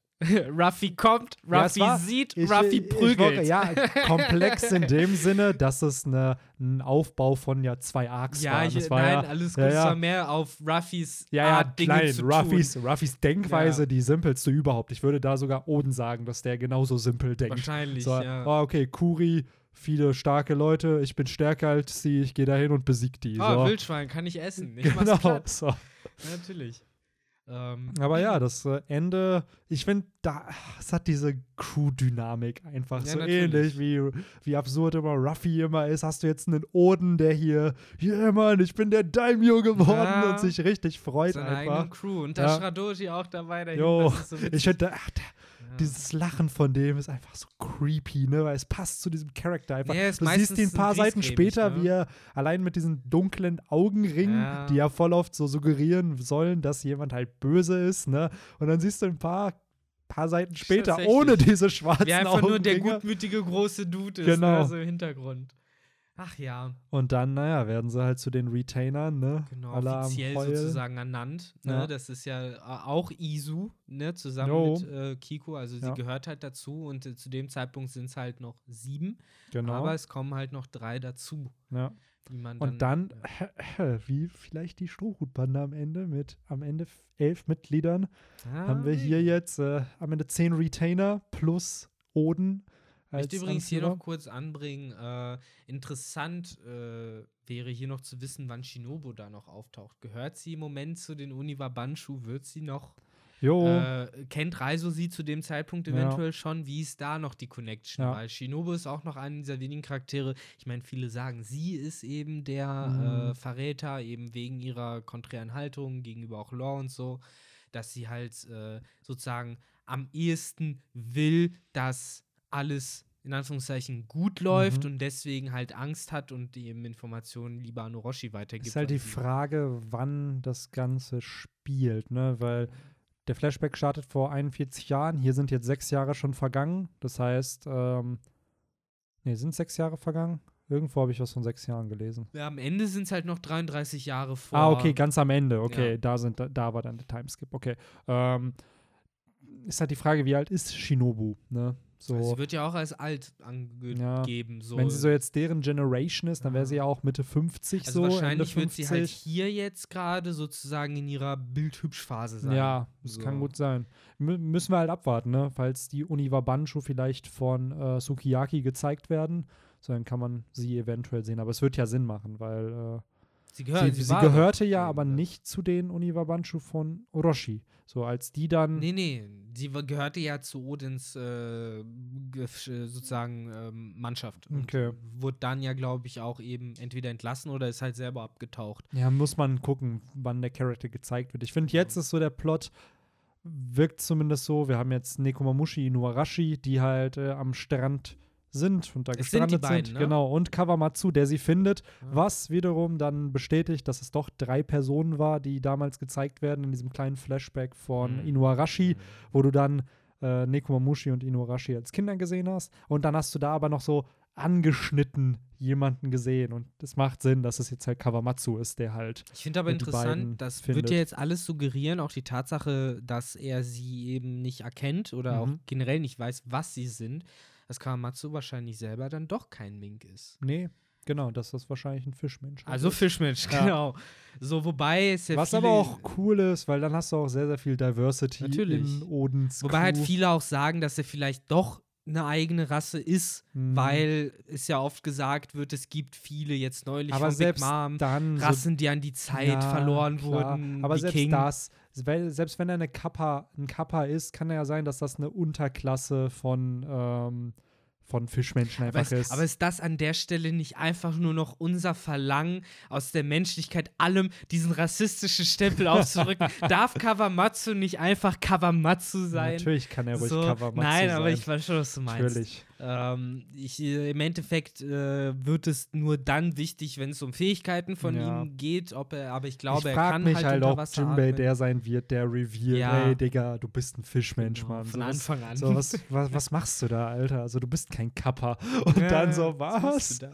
Und äh, was ich halt hier aber cool finde, ist, dass wir ungefähr ja schon wissen, wie das Ganze ablaufen wird. Denn Inuarashi erinnert sich ja an den Tag zurück, als er Oden kennengelernt hat. Da wurde er ja von Leuten in Kuri oder gen generell wurden sie ja angegriffen. Und dann kam Oden und meinte so, nur ein ignoranter Mensch hat Angst vor dem, was anders ist als er selber. Ja, Klassiker. Und äh, genauso wir, werden sie ja dann auch seine Retainer. Ne? Also Oden beschützt sie halt da. Und ich Mhm. schätze mal, ich könnte mir vorstellen, dass das nächste Kapitel halt damit Mit startet. den dreien, also die dann genau. aufgenommen werden, ne? wahrscheinlich dann im Dreierpack auch. Äh, ist aber auch cool, wie das Ganze hier dann noch endet, nämlich die Rocks werden Ja, erwähnt. ja, das fand ich eher das Ähm. Interessante, auch diese Frequenz, also die Sequenz, in der es abläuft, weil wir haben ja zuerst den Zeitsprung, Ja. dann wird gesagt, die Rocks haben angefangen zu rekrutieren. Ja. Wir wissen, das ist also der Zeitpunkt, wo die Beast Pirates gegründet werden, die Big Mom Genau. Pirates und eben auch vor allen Dingen die Whitebeard man Pirates. bedenkt, dass die über 30 Jahre im Game einfach Ja. schon sind. Ne? Also es ist nicht eine Bande, die wie Ruffy innerhalb von zwei Jahren einfach mal zu der Bande vom König der Piraten das sind wird. Veteranen, Das sind sind jetzt schon halt wirklich Legenden einfach. Ne? Und selbst ein Shanks, der ja anscheinend seit sechs Jahren erst ein Kaiser sein soll, ja, ist halt wirklich ja. ein Newbie eigentlich noch Ah, im, im Vergleich zu denen. Whitebeard. Ja. So zu der Zeit. Und ich finde es halt interessant, äh, dass man erst eben sagt, dass die eben anfangen zu rekrutieren, ne, ne, ne, und dann siehst du halt Nekomamushi und Inuarashi, die beiden, die ja später bei Whitebeard auch dabei sein werden. Ja. Jetzt sind halt die großen Fragen, wie kommen die überhaupt dahin? Also warum sind die gestrandet? Was ist denen passiert, dass äh, die sozusagen in die Situation gekommen sind? Sind Ja. sie einfach runtergefallen von Sunisha? Das kann ich dir nicht beantworten, aber ich glaube, dass gerade weil das Chapter hier ja auch endet, Ja, ich glaube, ja. dass das noch ein wichtiger Plotpunkt sein wird, dass gerade Inuarashi und Nekomamushi in Wano gestrandet sind und dass gerade die beiden die waren, die mit Oden gereist sind. Ich glaube, dass die beiden der Katalysator dafür sein werden, dass Dass halt gereist wird. Wano verlässt. Vielleicht also, dass erst der, nach aus dass, genau, dass du zwei Leute auch aus der Outside World hast, die jetzt in Wano sind und dass die ihn halt auch ein bisschen guiden können. Auch wenn es jetzt natürlich noch Kinder sind, aber er hat halt dann äh, Leute, die außerhalb von Wano stammen. Und Ja. wir wissen ja, alle Leute, die jetzt im Plot sind, kommen ja irgendwo aus Wano. So, und Ja, Oden muss Fall. ja auch noch die Insel verlassen. Das ist, jetzt nur, Spannen, ist ja. jetzt nur die Frage, lernt der Toki vielleicht jetzt schon Stimmt, kennen? Das fehlt noch. Toki, Momonosuke, Hiyori, die müssen ja alle Vielleicht noch am kommen. Ende gar nicht auf Wano. Das wäre, glaube ich, noch am ehesten ein Jo. interessanter Faktor, wenn. So à la Roger-Style. Ne? aber Das- was, das ist ja noch mal spannender. Vielleicht war das der Grund, weswegen er die äh, Grenzen wirklich öffnen wollte, weil die Leute nicht akzeptiert haben, dass er eben eine Frau als Daimyo auch noch eine Frau nimmt, die eben nicht aus Wano kam. Und eigentlich darf man keine Außenseiter in Wano haben. Und dann ist auch noch eine die Frau des Daimyos. Ja. So, und dann wäre es halt Ich wieder glaube das auch, dass klassische Motiv Toki Liebe. noch einen unfassbar wichtigen Plot hier Ja. haben wird für die Handlung und vielleicht sogar noch mehr als eigentlich Oden selbst, weil die Frau stammt wohl aus einer anderen Zeit. Teddy Oki. Ja, ey, was ist, wenn sie halt wirklich die, eine D- eine D-Trägerin halt auch ist, so dass du da halt auch, dass Oden eine Connection zu den D-Trägern eben auch noch hat, Das fehlt So. ja noch, ne? Ja, ja. Beziehungsweise dass Wano dann auch noch eine Verbindung zu den D-Trägern hat. Über Gold Roger hinaus nochmal, ne? Genau. Am Ende, ach, das wäre cheesy shit, wenn es am Ende Gold Rogers Schwester wäre oder so ein Scheiß. Oh, okay, das würde ich, ah, da bin ich immer so. Ist genau wie die Leute, die sich für Zorro noch die krasseste Backstory Ja. wünschen, wo ich mir immer denke, ey, reicht's nicht einfach aus, dass der Dude ne, der stärkste Schwertkämpfer werden will, weil er ein Versprechen gegeben hat, weil seine beste Freundin verstorben ist und einfach es zeigt, was für einen Willen Zorro eigentlich hat. Weil für manche Leute ist ein Versprechen gar nichts wert. Zorro ist bereit, für sein Versprechen zu sterben. Und ich finde, das sagt doch schon alles über seinen Charakter aus, was es aussagen muss. Ja, So. eben. Und alles andere, im Endeffekt, muss man ja auch sagen, lernen wir im Manga. Weil Ja. das äh, ist ja auch noch so eine Sache. Das ist natürlich auch dem zu schulden, dass Zorro so früh aufgetaucht Genau. ist, wo äh. Ruffy, wo äh, Oda auch noch nicht so viel äh, Aber selbst seine Writing-Skills hatte. Nami, selbst einen Sanji, die hatten bestimmte Charakterzüge und es war wichtig, dass wir durch die Flashbacks erfahren, warum sie so Ja. sind, warum Sanji Nahrungsmitteln gegenüber Genau. so halt ist oder warum Nami von Piraten stiehlt. Das war halt wichtig für den Plot.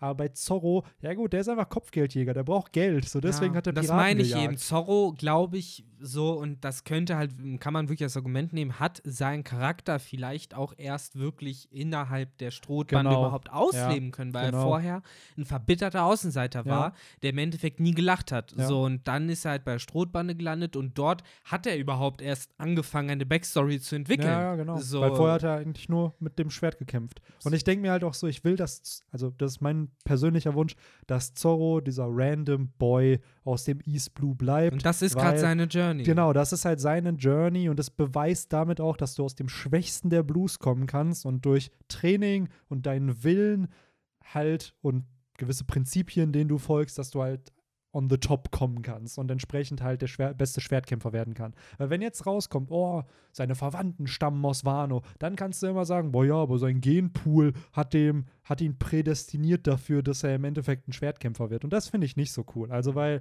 gerade so Jeans, da haben wir schon Ruffy, der Ja, genau. im Endeffekt Dragon als Vater hat und Garb als Großvater. Das ist halt schon der Chosen One. Das reicht schon aus. Da muss Genau. Zorro das Ganze nicht noch, auch noch bedienen. Nee, so Also, sehe ich das da auch. Insofern passt es schon. Und äh, um so ein bisschen äh, eben jetzt die, den Bogen zu spannen. den wieder. Bogen zu spannen, die Kurve zu runden, äh, das nochmal abzuhandeln. Äh, Floskeln und Metaphern zum Thema, wie beenden wir diesen Podcast. Ja. Ähm, um jetzt eben, wie gesagt, nochmal kurz auf die letzte Seite einzugehen. Ich bin halt gespannt darauf, äh, wie viel wir eben von der Backstory von Nekomamushi und Inuarashi mitbekommen. Mhm. Ob wir wirklich erfahren, wie sie da gelandet sind und ob sie vielleicht Hilfe vor irgendwas suchen oder sonst irgendwas. So ist in einer Notlage und sie sind halt raus, um eben Leute zu finden, die ihnen helfen können, vielleicht. Ähm, es wird definitiv spannend zu erfahren, wie lange es noch dauert, bis Oden tatsächlich zum ersten Mal in den See sticht. Ich hoffe bald, weil das ist der wirklich juicige Stuff. Weil Aber alles. da, ja. ich habe es schon öfter erwähnt, ich habe das Gefühl, wir werden dieses Panel sehen, ja, okay, Natürlich. Oden haut ab und damit endet dann vielleicht ein Chapter und dann ist der Anfang des nächsten Chapters, Timeskip, bla bla bla, drei Jahre und Oden kommt wieder. Aber reicht ja, So, weil Oda ja. wiederkommt und dann zumindest erzählt. Weil Genau, so ja. im Moment ist eigentlich alles, was innerhalb von Wano passiert, für mein äh, Bewusstsein erstmal auserzählt. Ja, klar. Weil jetzt Weil ich glaube, diese Odens Zeit auf seiner Journey Ja. erfahren wir dann später durch einen weiteren Roger-Flashback, Genau. also der Roger-Flashback. Weil in dann, Wano oder ist er jetzt offiziell eine Legende geworden Genau. schon. Er hat alles erreicht, was er erreichen konnte in Ja. Wano. So, und das zeigt nochmal eben den Charakter dieses Mannes, der halt dann jetzt sagt, das ist mir zu wenig, das ist mir zu eng. Ja. Und dann geht er halt der ist halt tatsächlich auch sehr jung noch. Ne? Ich glaube, jetzt ist er dann. Wobei, hier ist wieder dieser Also Zeitfehler mit den 24? sechs Jahren. Der Flashback ist eigentlich vor 41 Jahren. Je nach diesen Ah. Six Years tut es gerade so, als ob es Es 39 müssten Jahre wäre. 35 sein. Es müssten 35 Jahre sein. Ne? Das heißt, Oden ist jetzt wie alt? 24, 25 so Ja. So alt wie Dreh? Ja, so. Also auch nochmal ein bisschen älter als Ruffy oder Zorro oder Sanji, ne, als die ihren Plot Mhm, gestartet haben, beziehungsweise ihre Journey. Ähm, ja, mal gucken, wie das weitergeht. Ich finde es nur interessant, dass die Rocks hier in dem Flashback auch erwähnt werden. Mhm. Und das ist der Grund, warum wir diese zwei Transition-Chapters halt hatten. Genau, Mit den Kopfgeldern und den Rocks, werden. weil sie jetzt halt wichtig werden. Das heißt, Das diese. Infos müssen ja, es muss ja auch, also gerade Whitebeard und Kaido, also zwei Leute aus der Rocks-Bande, spielen ja eine Rolle in dem Leben von Oden. Übrigens Ähm, ganz kurz, weil das ist ja jetzt auch mehr oder weniger offiziell bestätigt für alle, die jetzt keinen konkreten Überblick über die Timelines hatten. Odin war nicht dabei im God Valley Incident. Auf keiner Seite. Er war während der Zeit an, äh, offensichtlich noch in Wano. Äh, ja, einfach nur um das nochmal abzuhaken. Ich finde es übrigens interessant, dass man sowohl Whitebeards als auch Big Moms Gesicht auch definitiv sieht, nur Kaido aus irgendeinem Grund da im Hintergrund äh, hockt und, Und nicht noch zu sehen zwei ist. weitere. Ne? Links würde ich mal behaupten, dass das Shiki ist. Ja, Shiki hat überlebt und Shanks über, äh, sozusagen. Das sind ja die fünf. Shanks? Nee, es gab Silver Axe, hat noch überlebt. Stimmt, Silver X Silver und äh, der Chinese und ja, so. genau. Ja, aber nee, da, da, das waren ja nur die, die aufgezählt wurden als die Mitglieder der Ja. Rocks-Bande. Aber man weiß ja nicht, äh, ich meine, es ist ja halt formuliert als die Überlebenden der Rocks Genau. haben zu rekrutieren angefangen und man sieht fünf Frames. Wahrscheinlich eben Kaido, Big Mom und Whitebeard sind äh, Ja. bestätigt. Chiki war in den Rocks, der Und ist zu war ja auch zu Rogers Zeiten Ja. eine Legend. Das war ja neben Whitebeard und Roger so der mit der stärkste, einer der daneben, stärksten Piraten. Daneben diese fünfte Person rechts über Ja. Whitebeard, wo ich mich halt frage, wer das dann sein könnte. ja, Vielleicht eine Person, von die diesen noch Named. Charaktern, ja. Genau. Ich finde es interessant, dass Oda uns da so viel Hintergrundinfos gibt. Ne? Diese ganze Erklärung, warum sind die Yonkos solche Legends. Also, dass es vor Mhm. ja den wichtig. Yonkos noch Leute gab, die krass waren. Mhm. So in dem Fall halt äh, einen Roxy Zebek, der einfach anscheinend alle zerfickt hat, da irgendwie durch äh, das, was er allein, das ist, würde ich mal behaupten, der Pirat, dessen, der von der Geschichte halt gecuttet wurde, einfach, Ja. dass der nicht existiert. noch schlimmer als Gold Roger. So. Ja, Und Gold Roger dachten wir schon, wäre der Schlimmste. genau. Aber der ist ja anscheinend noch schlimmer. So, was wirklich, äh, ja. Ich glaube, weil Gold Roger nie gegen die Weltregierung agiert hat. Der wollte Nicht halt frei offen. sein, genau, nicht offen und aktiv. Wohingegen so ein Roxy Zebek ja der König der Welt werden wollte. ich glaube, der Das wollte so- halt original hoch zu Mary Joa, Ja, ja. allen äh, Celestial Dragons die Kehle durchschneiden und das einreißen. Das Ja. war sein Ziel. Und natürlich, das war ein Terrorist. In dem Sinne, also, Ja, aber seien wir mal ehrlich, wenn seine Bande weiter bestehen geblieben wäre und einen Roger und einen Garb sich nicht verbündet hätten, um zu gewinnen, ist halt auch da noch die Frage, was sind da die Details? Haben sie wirklich im Tech-Team gewonnen oder war der eine besiegt und dann hat der andere weitergekämpft oder Weißt du, was ich meine? Also, dass da halt, oder war halt Garb gerade so kurz vor dem Sterben und dann kommt Roger, der ihn Ah. rettet. Und dann ist genau das der Grund, warum Garb so grumpy ist, weil er weiß, er hat diesen Titel Hero of the Marines und gar er nicht wusste verdient. gerade auch, als äh, Gold Roger dann mit dem Baby ankam, Genau. wusste Gab, fuck, Ja, er ich habe ne- keine andere Genau, Wahl. so, So, er hat mir das, ja, er Ja, hat ja. mir mein Leben gerettet, so jetzt bin ich verdonnert dazu, So, ihm zu das- helfen. Das ist es halt, weil zum einen klar immer dieses, wir waren Freunde und so, Ja. aber wenn du weißt, du hast halt noch eine Schuld zu begleichen, so und gab, war ja klar, dass das Kind nicht die Schuld hatte für das, was Roger Ja. getan hat. Eben. Und ähm, auch hier finde ich halt sehr cool, dass Oda da so viel äh, ja, Details uns noch gibt, warum diese Charaktere so solche Legenden sind. Weil, ganz ehrlich, oft, oft hat man das in irgendwelchen Plots so, ja, das ist der krasseste überhaupt. Und dann musst du es halt akzeptieren. Ja. Oder gibt uns hier einfach nochmal die Backstories von diesen ganzen Charakteren, damit wir wissen, okay, warum ist Big Mom Big Mom? Warum ist Kaido Kaido? Warum Ja, genau. und das finde ich so toll, weil es sind seit über zehn Jahren, werden diese, sogar mehr als zehn Jahren, werden diese Yonko gehypt wie sonst was. Und ich finde, Oda delivert hier wirklich. Also sie werden dem Hype gerecht, dass es halt diese stärksten Piraten der aktuellen Generation sind. Ja, das definitiv. Also es ist unumstößlich jedem halt mittlerweile auch klar, das sind keine irgendwie billigen Dudes. So, das sind alles krasse Piraten ihrer Zeit. Wo auch noch alle äh, meinen, so, ja, Big Mom, das ist die schwächste Ja, von allen. kann- und so. Die Sache Ja. ist, es kann sein, dass Big Mom die schwächste Ja. von diesen Vieren ist, so, was nichts daran ändert, dass sie trotzdem zu den stärksten vier der Welt gehört. Genau. So, ne? Dö, da bin ich halt nur auf Platz vier von fünf Milliarden. So, hey, trotzdem wird sie halt jeden zerficken können. Insofern finde ich das halt immer ein bisschen lächerlich. So, aber. Ich kann dir da halt auch nur zustimmen. Ich finde äh, ganz cool, wie Oda das halt strukturiert. Ich bin halt sehr interessiert eben an dieser ganzen Rocks-Geschichte, weil das halt eben nochmal so ein neuer Aspekt ist, den Oda reinwirft, den ich aber gleichzeitig spannend finde und auch nicht doof, dass es vorher nicht erwähnt wurde, weil zwar ist das anscheinend ein großes Ereignis in der Geschichte dieser Welt, aber gleichzeitig ist das nur relevant eben für die zu wissen, die sich damit auseinandersetzen, eben Marine und viele der Zivilisten erinnern sich gar nicht daran, dass es das vielleicht gab, weil es vor ihrer Zeit war noch. Äh, insofern finde ich, passt es auch, dass man das erst so spät jetzt nochmal alles aufdröselt. Und das ist halt auch etwas, was ich cool finde und was ich halt vorher, bevor eigentlich diese ganze Geschichte um Big Mom auch angefangen hat, nicht erwartet hätte in dem, äh, in dem Sinn. Weil äh, erst da habe ich gemerkt, so, okay, äh, Oda geht wirklich einen anderen Weg mit diesen Villains, als es mit Personen wie Gekko Moria, mit äh, Persönlichkeiten eben auch wie Lucky, selbst die großen Fights, so, das waren Personen, das waren Big Bads. Bei Lucky, ja, hast du halt einfach nur eine kurze Backstory gesehen, um zu unterstreichen, was für ein verrückter Motherfucker er war, Ja. so. Und bei Gekko Moria hast du halt gehört bekommen, er ist halt einer der Shishibukai. Aber Und auch da Ja. schon, als diese, als der Name Kaido gedroppt wurde, ja, da wusstest mit du direkt seine so, Bande okay. wurde zerstört und dann Der hat er größere Fisch. psychopathischen Blick, ey, weil der alle seine Mhm. Nakamas verloren hat. Und jetzt denkst du so, ey, krass, einfach so.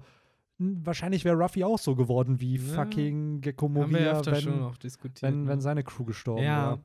Der Parallelfall, das Paralleluniversum. Und ich glaube, das wird eben auch der Grund sein, warum Moria helfen wird. Weil so, der Feind deines Feindes ist ein Freund und warum sonst sollte einfach Moria in. Wano auch gezeigt werden. Er so. hat auch einfach keinen Grund, Ruffy anzukacken jetzt. Ja. So außer halt persönlich. Und persönlich Ja, und ich glaube, das ist die stärkste von diese Stärke von Ruffy. Der erkennt halt die, also der ist empathisch anderen gegenüber, wenn er Ja. merkt, dass die wirklich ein Problem haben. Und der ihm ist bewusst, dass Gekko Moria seine Nakamas verloren hat wegen Kaido. Und ich glaube, selbst ein Ruffy würde dann für einen Gekko Moria kämpfen, weil er eben weiß, dass was dem Mann halt passiert Ja, ist. So. ich glaube, die Transferleistung würde er hinbekommen, was ich mal erzählen würde. So, ey, guck mal, das deswegen, wegen Kaido ist der überhaupt Und so sonst wäre der ein ganz anderer gewesen. Ja. Also klar, auch ein Pirat irgendwo, aber halt diese Zombie-Armee, die der aufgebaut hat, hat er wahrscheinlich doch nur aufgebaut, um gegen Kaido nochmal zu kämpfen, ja, um diesen definitiv. Mann aufzuhalten. Er wollte halt die unsterbliche Armee haben, um eben dieser Kampfkraft von Kaido irgendwie und einen zu bieten. Samurai, der einen Drachen besiegt hat, der auf deiner Seite kämpfen soll. Das Ja, klar. Und allein die Tatsache, dass er eben in diesem Florian Triangle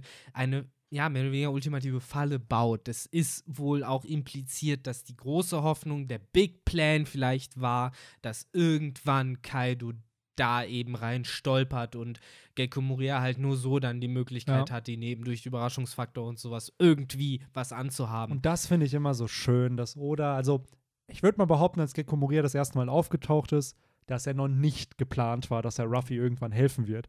Aber dadurch, dass er ein bisschen Hintergrundstory mit Kaido halt hatte, bietet sich jetzt halt im Laufe des Plots einfach an. Ja, sodass genau. da halt, äh, und dann gleichzeitig auch ein persönlicher Wunsch natürlich von mir, dass irgendwann die ganzen Original Shishibukai, die wir erfahren haben, äh, dass die irgendwann auf Ruffys Seite alle kämpfen werden. So, wir wissen ja schon, dass einige sich mit ihm verbündet haben, selbst Crocodile, also die drei Antagonisten, die er ja hatte, Crocodile, Doflamingo, Gekko Moria und Doflamingo. Wir haben Crocodile, der sich ihm halt schon in Impel Down und Marineford angeschlossen hat.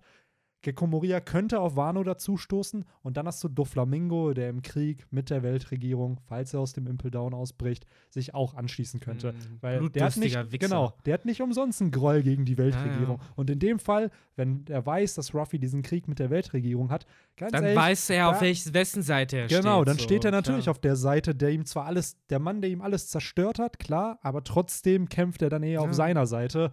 Und äh, ja, dann hat man wieder wie auf dem Ball, ganz ehrlich, bei dieser finalen Schlacht muss Doflamingo einfach mit dabei sein, wie auf Marineford. Mhm. Einfach casual rumlaufen, ein paar Beine abhacken und dann vielleicht auch wieder eine Rede über Justice halten. Nur dann aber umgekehrt, weil damals so, ey, the winner becomes justice und vielleicht hat er ja mittlerweile eine andere Weltansicht.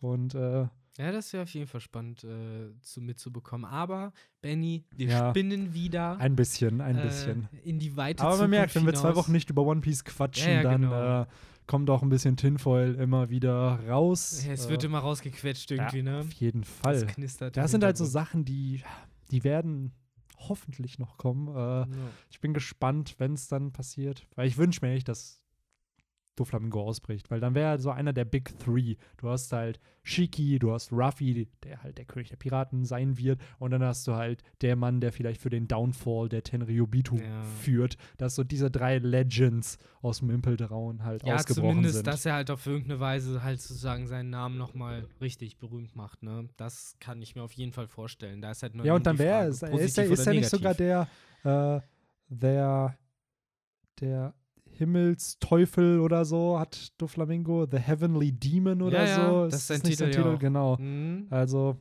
Der äh, Yakasha oder so, es gab sogar so einen japanischen Okay. Begriff dafür. So, der, der wurde auf eine bestimmte Art und Weise auch benannt, gerade auch von seinen Leuten und Mhm. so. Äh, wo wir aber erfahren haben, dass er eben auch von Trebol und sowas so ein bisschen diesen Gottkomplex nochmal Ja. äh, verstärkt wurde. Ähm, aber ja, ich glaube, wir können so langsam damit auch äh, zum Ende des heutigen Kapitel-Podcasts kommen. Ja, auf Außer jeden dir Fall. fällt halt noch akut etwas zu dem heutigen Chapter ein. nee, eigentlich nicht. Ähm, es war doch sehr schnell dann durchgelesen, muss ich sagen, als ich das Mhm. heute Morgen mir angeschaut habe. Aber an sich fand ich es ein gelungenes Chapter. Natürlich anders, als man erwartet hat. Ich dachte jetzt, es wird ein bisschen ausführlicher, bis äh, Oden alle seine Retainer gesammelt hat. Aber es ging dann doch ein bisschen im Schnelldurchlauf. Das ist halt wie wenn du Pokémon mit vierfach Speed spielst. Es hat Oden seine Retainer einfach mal Ja. so, einfach mal ganz schnell kurz abgehandelt. So, piu, piu, piu, den, den, den. Und dann äh, war auf einmal auch äh, Kuri schon wieder äh, ein, ein eigener kleiner Staat da in Wano, der Ja, ja. reguliert wird und nicht nur aus Kriminellen mehr besteht. Nee. Ähm. Wie gesagt, alles in allem finde ich es halt auch in Ordnung. Wie gesagt, äh, man kann sich jetzt halt fragen, wieso äh, wurde das zum Teil nur so kurz abgehandelt. Mhm. Aber wie gesagt, da haben wir auch schon drüber geredet. Das wäre eigentlich das einzige Manko bisher in diesem ganzen Flashback, weil, wenn ich, wie gesagt, ausblende, dass es bei One Piece eigentlich darum geht, dass wir irgendwann mal endlich erfahren, wie stark Gold Roger war, äh, finde ich es vollkommen okay, dass wir halt in diesem. Gold Roger, dass wir uns in diesem Backflash sozusagen gerade bewegen und eben diese interne Story auch gerade erleben. Und äh, für die Maßstäbe finde ich das halt voll in Ordnung und äh, freue mich entsprechend halt eben auch auf das nächste Kapitel. Auf jeden Fall. Keine Pause. Genau, es geht nächste Glück, Woche weiter. zum Glück, zum Glück, zum Glück. Ich freue mich auch. Äh, ich bin gespannt, wo wir weitermachen. Also ist es direkt hier bei Nekomamushi und Inuarashi oder aber sehen wir vielleicht erst wieder Yasuo oder Orochi oder sehen wir irgendwen anderen? Keine Ja, vielleicht könnte es, vielleicht ist es ja auch dann im Flashback, dass man aus Wano ein bisschen rausgeht und irgendwas über Whitebeard erfährt. So dieses, ey, das ist unser nächstes Ziel, so von seiner neuen Das ist halt die Frage, Bande. oder wir haben halt vielleicht den Fall, dass eben die Situation mit Nekomamushi und Inuarashi gleichzeitig mit Orochi vielleicht verknüpft Ja. wird und dass das alles zu einem weiteren äh, Handlungsstrang führt, der halt noch auf Wano jetzt stattfindet und vielleicht Eine- sich über die nächsten Kapitel streckt. Eine Sache muss ich aber noch droppen, weil äh, der gute Kawamatsu hier sagt, how freaky. Und Ja. da muss ich auch direkt denken, oh, Kawamatsu, du freaky Fish Guy. Ja, Das ist, freaky Weil Fish er halt auch einfach ein Stimmt. wirklich ein Fisch irgendwie ist. Ja, und auch selber hast du nie in den Ja, ja. Spiegel geguckt, so, So, freaky, sagt er. Ohne Scheiß. Ah, das war dann doch schon, ja, auch äh, sehr ja, aber ich humorvoll. verstehe die Anspielung auf jeden Fall. Ähm, ja, Ähm, ja. in dem Sinne, thank you, thank you for listening. Genau. Und äh, ich würde sagen, das Codewort ist shiny. Äh, oder droppt einfach mal ein paar shiny Pokémon, die ihr so gefangen habt und die ihr cool findet. ja, auf Ähm, jeden, wäre cool zu wissen. Und ja, eventuell kommt dann nächste Woche die äh, Schild- und Schwert-Review, so ganz off-topic-mäßig im äh, Podcast. Könnt ihr euch also schon drauf freuen. Ich hoffe, dass ich es bis dahin durchgespielt habe, aber es sollte eigentlich machbar sein. Gerade die Fahrten zur Uni mit dem Bus, Mm. die äh, ja, kann man. Ja, ja, damit da kann man immer- immer ein bisschen noch reinhauen, ne? Ja. Und vor allen Dingen auch abends zum Schlafen gehen. Ja, das auch noch. Gerade bei Das der ist der Switch ist das ja ganz cool, dass es auch eigentlich eine. Handheld-Konsole ist. Ne? Aber ja, in dem Sinne, vielen Dank fürs Zuhören. Ja. Ich bedanke mich Und- ebenfalls. Dann haut rein. Bis Ja. zum nächsten Mal. Ciao. schlafen. Ciao.